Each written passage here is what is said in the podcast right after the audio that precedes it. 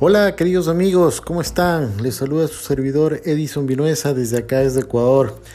Muy contento de poder compartir con ustedes información que estoy seguro va a seguir agregando valor a nuestro día a día.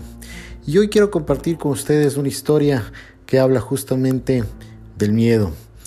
Cuenta esta historia que en la antigüedad había un rey que tenía la fama de ser un rey muy sanguinario, debido a que todos los prisioneros que él tomaba morían en sus manos.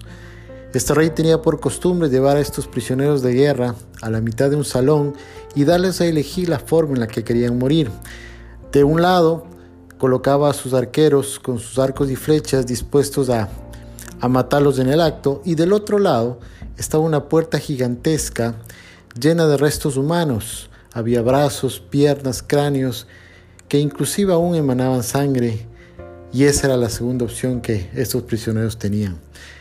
Al ver esta, esta puerta, absolutamente todos imaginaban que si por fuera era, era tan terrible, por dentro les esperaba algo aún peor. De tal manera que decidían siempre morir a manos de los arqueros porque por lo menos sabían la forma en la que iban a morir. Y efectivamente pasaron los años y nadie se había atrevido a tomar la opción de la puerta, hasta que uno de los súbditos del rey le preguntó y le dijo, Señor, ¿qué hay tras de esa puerta que todo el mundo le tiene tanto miedo? Y el rey le dijo, anda, abre la puerta y verifica qué existe tras de ella. El súbdito con mucho miedo se acercó y poco a poco fue abriendo la puerta. Y a medida que la puerta se abría, un rayo de luz iluminaba todo el salón. Cuando finalmente estuvo abierta, se dieron cuenta que tras de ella estaba la salida.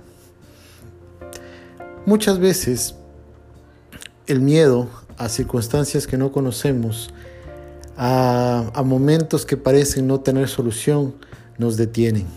Y a veces preferimos eh, la estática de lo, de lo cierto, a veces decidimos por, por aquellas cosas que aparentemente están bajo nuestro control y no nos damos la oportunidad de ver que a veces situaciones tan terribles como las que estamos experimentando van a tener una salida. Esta pandemia a nivel mundial estamos muy convencidos que Dios mediante va, va a llegar a un feliz término. Tal vez no sabemos la fecha, pero debemos prepararnos día a día con la finalidad de que cuando el sol vuelva a brillar estemos mejor preparados, estemos más convencidos y seamos más humanos en este nuevo amanecer que vamos a tener.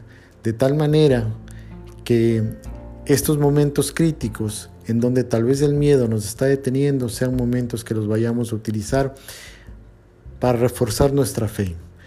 La fe vista desde cualquier punto de vista, lo podemos ver desde el punto de vista etimológico y entender que la fe es, anticiparse y esperar cosas buenas, o definitivamente verlo desde el lado espiritual y entender que la fe es la certeza de lo que se espera, la convicción de lo que no se ve. En cualquiera de los dos casos, podemos darnos cuenta que definitivamente siempre, después de cada circunstancia complicada, después de cada montaña infranqueable, siempre hay, siempre hay algo mucho mejor que viene en camino. Hoy, hoy estamos viviendo días complicados para la humanidad, pero estamos seguros que vamos a salir más reforzados, estamos seguros de que vamos a salir convertidos en mejores personas y por supuesto vamos a hacer que este mundo sea un mundo más digno de vivir. Un abrazo enorme desde acá, desde Ecuador a todos y esperamos muy pronto volvernos a tener la oportunidad de seguir compartiendo información que nos permite estar cada día muchísimo mejor. Y recuerden siempre, piensa positivo, dale la vuelta, tú ves lo que quieres ver. Un abrazo enorme para todos.